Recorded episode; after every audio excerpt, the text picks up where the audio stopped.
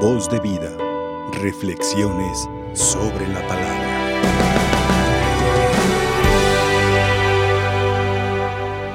Solo por hoy haré una buena acción y no lo diré a nadie. Solo por hoy haré una buena acción y no lo diré a nadie. Así reza una de las sentencias de los escritos de San Juan 23 llamado el Decálogo de la Serenidad.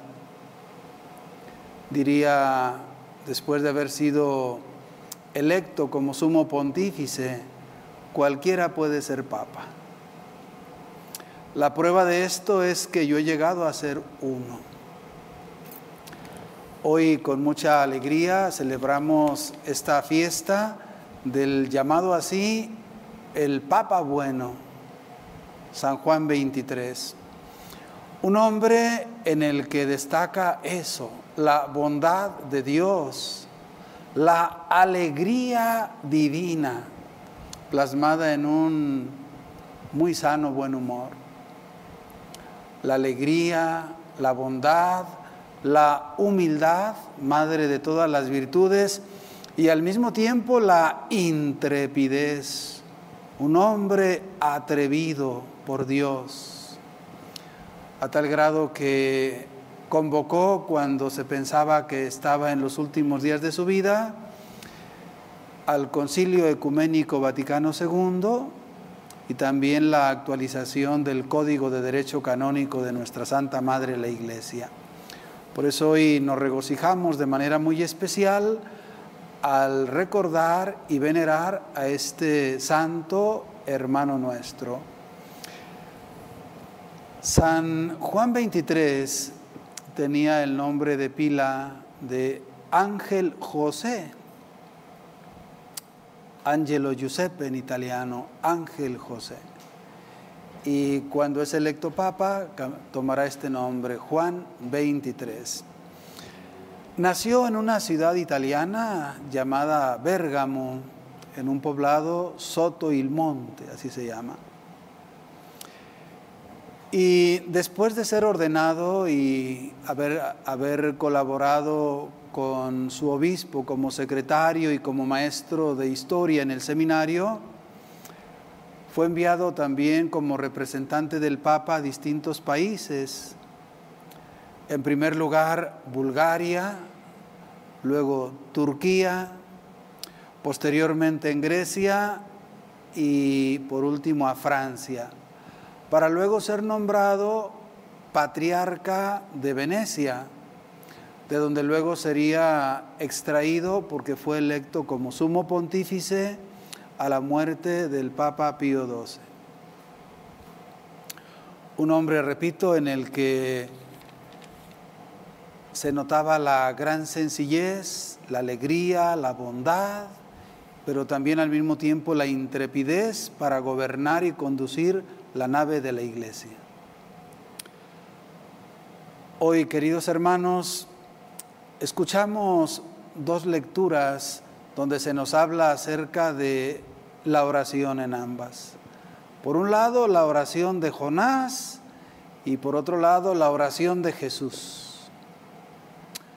Detengámonos un poco en esto. Tengamos en cuenta en el relato del libro de Jonás los antecedentes. Jonás, que fue enviado por Dios a Nínive, viaja en sentido contrario qué peligroso es ir por la vida en sentido contrario. Ojalá que no nos encontremos con la sorpresa de que vivimos en contra de la voluntad de Dios. Pues así viajaba Jonás hasta que fue ayudado por la divina providencia y llevado, digámoslo así, en una ambulancia acuática a donde tenía que ir y fue depositado ahí en las costas de Nínive, donde será llamado por Dios nuevamente y enviado para llevar el primer anuncio. Por primera vez predica a esta gente pagana, pero de buen corazón, los ninivitas. Como era de no esperarse, los ninivitas tomaron muy en serio y acogieron de buen corazón el mensaje. Una no muy buena predicación, pero un corazón bien dispuesto acogió la sustancia del mensaje y vino la conversión. Por ello, Dios se dispone a perdonarlos. Es aquí donde retomamos la narración del libro de Jonás. ¿Qué pasa con Jonás? Ante la decisión de Dios de querer perdonar a los ninivitas, viene el disgusto del profeta. Jonás se disgustó mucho. El hombre que se disgusta con Dios, porque no había castigado a los, a los ninivitas y entonces el profeta acaba irritado. Y así, enojado, irritado, ora al Señor en estos términos. Le dice, Señor, esto es lo que yo me temía cuando estaba en mi tierra y por eso me di prisa en huir a Tarsis. Bien sabía que tú eres un Dios clemente y compasivo, lleno de paciencia y misericordia, siempre dispuesto a perdonar. Ahora, Señor, quítame la vida, pues prefiero morir a vivir. Pero el Señor le respondió, ¿crees que hay motivo para que te enojes? Si reflexionamos con detenimiento esta actitud y estas palabras del profeta Jonás, vamos a descubrir cómo este hombre ha crecido muy mimado. Ha disfrutado de los excesos de amor. Particularmente Dios es así. Nos ama exageradamente. Pero uno de los riesgos de las personas que reciben mucho amor, uno de los riesgos es acostumbrarse, no valorarlo, no agradecerlo y hacerse ingrato. Por eso la reacción de Jonás es más bien como de un niño que hace un gran berrinche, al grado de, decir, prefiero mejor morirme. Y Dios, como un padre clemente, compasivo, como un abuelito muy paciente, le dice, pero tú crees que eso es motivo para tanto? ¿De veras eso es como para morirse? Le va a ir preparando para la lección. Luego se nos dice que Jonás salió de Nínive, acampó al oriente de la ciudad, ahí construyó una enramada y se sentó a su sombra para ver ¿Qué pasaba con Nínive? Estamos hablando pues de un hombre que de alguna manera se fabrica un palco con una visión privilegiada para ver el espectáculo de la destrucción de este pueblo pagano. Y estando así acomodado, dispuesto, pensando que Dios hará su voluntad, espera. Y dice la palabra del Señor que Dios hizo nacer ahí una hiedra que creció tan tupida que le daba sombra y además lo resguardaba del ardor del sol. Y ante esto, ante la frescura, Jonás se puso muy contento. Ahora ya disfruta. Está muy contento por la hiedra. Veamos cómo va de un extremo al otro. Ahora está muy feliz. Sin embargo, al siguiente día, Dios se nos dice, envió un gusano, el cual dañó la hiedra y ésta se secó. Y cual, cierto, cuando salió el sol, el inclemente calor le daba en la cara y en la cabeza. Y entonces Jonás vuelve a enfadarse y vuelve a desear morir y dice, prefiero morir a vivir, prefiero morir a vivir. El Señor le responde, ¿crees que hay motivo para que te enojes así por la hiedra? Y él contesta, reitero, como un niño encaprichado, sí, y tanto que quisiera morirme. Viene la gran lección. Jonás, tú estás triste por una hiedra que no cultivaste con tu trabajo. Te encariñaste apenas en un ratito. Una, una hierba que nace una noche y perece la otra. ¿Cómo te encariñaste en un momento? Ahora ponte en mi lugar. No voy a tener lástima de Nínive, la gran capital, donde hay más de 120 mil seres humanos y mucho ganado. ¿No crees que vale la pena compadecerse y perdonar a tanta gente y la vida de los animalitos? Este pasaje, en medio de toda la narración, nos presenta grandes enseñanzas. Quisiera hoy subrayar sobre todo esta. ¿Cómo es Dios? ¿Cómo es Dios? en medio del enojo de Jonás, él mismo nos revela algo del, misterio divino. Cuando le dice, yo ya sabía que tú eres un Dios clemente y compasivo, lleno de paciencia y de misericordia, siempre dispuesto a perdonar.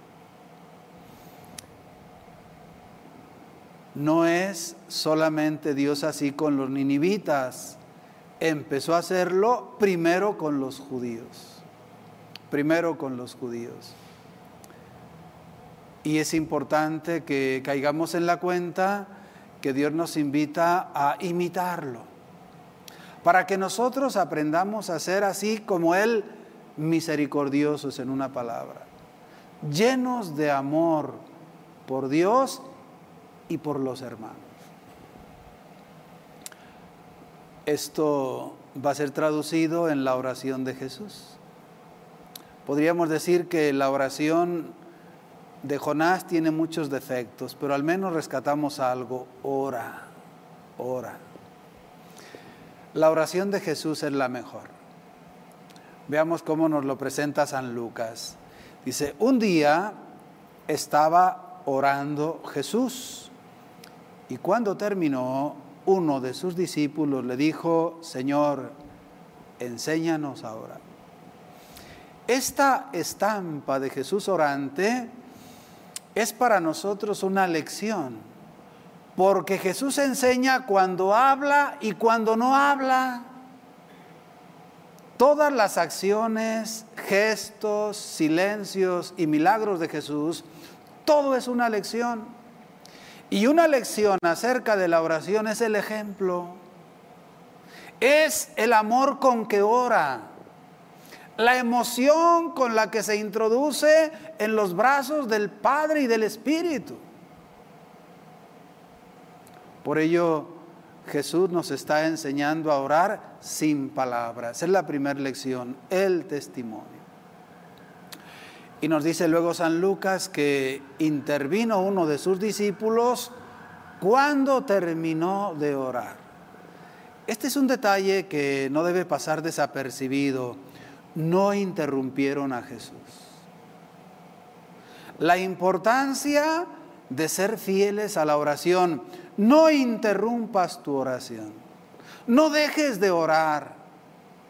Como diría Santa Teresa de Ávila, pase lo que pase, suceda lo que suceda, ora. No interrumpas la santa costumbre de orar, ora. Y procura, cuando estás en audiencia privada con el Señor, no interrumpir. No interrumpas al hermano que está orando. No dejes de orar. Y respeta ese momento que podríamos llamar santuario cronológico de la oración. Oremos. Y cuando te interrumpa la, loca de la casa, Hazle un espacio a tu lado y déjala tranquila, pero vuelve a orar. A Jesús lo admiran orando de una manera especial. Y a Jesús no lo interrumpen porque es edificante verlo orar. Imitemos a Jesús orante. Pero luego viene la solicitud de uno de sus discípulos. Señor, enséñanos a orar como Juan enseñó a sus discípulos. Diríamos que bueno que no le tomó la palabra porque no enseñó a orar como Juan enseñó, enseñó a orar de una manera más perfecta, al estilo de Jesús, no del Bautista, que es superior. Enséñanos a orar. Y es que en otra ocasión ya Jesús lo habría dicho, se, manifestaba o se presentaba como el Maestro. Aprendan de mí, que soy manso y humilde de corazón. Aprendan de mí. Bueno, aprovechando esa alocución que viene a la memoria del discípulo, le dirá, Maestro, Señor, enséñanos a orar. Y no solamente a mí, enséñanos a orar a nosotros, a todos. Enséñanos a orar. Queremos ser como tú, hombres de oración. Queremos estar contigo. Queremos orar junto a ti. Queremos hacerle como tú le haces. Enséñanos a orar siempre aprenderemos algo para mejorar en nuestra oración. Pero hay que solicitárselo al Señor. Jesús, acogiendo esta solicitud que sin duda le ha gustado mucho, le dice, cuando oren, digan, Padre, esta es la primera enseñanza. Dios es nuestro Padre. El original, traducido a nuestro español, sería más o menos así. Querido papito, papacito. Es una expresión cargada de ternura, digamos, como lo era un pequeñito que le habla a su papá. Queridísimo papá, querido papito. Primer gran revelación, Dios es un Padre bueno y cariñoso. Padre, santificado sea tu nombre. Recordando que el nombre hace alusión a la persona. Y la santidad, podríamos decir como reza el Salmo, es el adorno de tu casa, Señor. La santidad es el ambiente del cielo. Y para empezar a orar, el Señor nos invita asomarnos como por una ventana a la realidad divina, a la realidad celeste, a la alegría eterna. Padre, santificado sea tu nombre. Que tu santidad no deje de brillar ante nuestros ojos. Y después de disfrutar, digamos, de ese ambiente celestial, después de asomarnos a la gloria, al misterio divino, viene esta expresión, venga a tu reino. Que aquello que hemos visto a través de esta ventana de la oración, tu santidad, tu alegría, tu gloria, tu poder, tu omnipotencia, que venga a nosotros, que venga a la tierra, que se haga presente tu reino aquí con nosotros. Venga tu reino, ven con nosotros. Haz de nuestra tierra un cielo y ayúdanos a hacerlo también. Venga tu reino. Siguiente expresión, danos hoy nuestro pan de cada día. Es una expresión de la llegada del reino. La divina providencia que nos da casa, vestido y sustento. La divina providencia que se hace presente y patente. Dios que como buen padre, como cariñoso padre, da lo suyo a sus hijos. Danos hoy nuestro pan de cada día. Luego dice, perdona nuestras ofensas. Es algo que nos surge en la tierra, tu misericordia, tu perdón. Porque nosotros necesitamos de tu misericordia para ser misericordiosos. Perdónanos, así como nosotros perdonamos a los que nos han ofendido. Pero ¿cómo podríamos perdonar si no tenemos la experiencia de ser perdonados? Perdónanos. Otra expresión de la llegada del reino, la misericordia, la misericordia. Y no nos dejes caer en la tentación el reino seguro, el reino donde uno puede sentir la confianza, donde uno puede dormir y vivir en paz, porque el Señor nos cuida, porque no hay nadie más fuerte que quiera irrumpir en este castillo, en este reino, porque no hay nadie como Dios. ¿Quién como Dios? gritaría San Miguel. Jesús Así nos ha enseñado esta magistral oración, el Padre nuestro. Queridos hermanos, hagamos del Padre nuestro nuestra vida y hagamos de nuestra vida un Padre nuestro. Que así sea.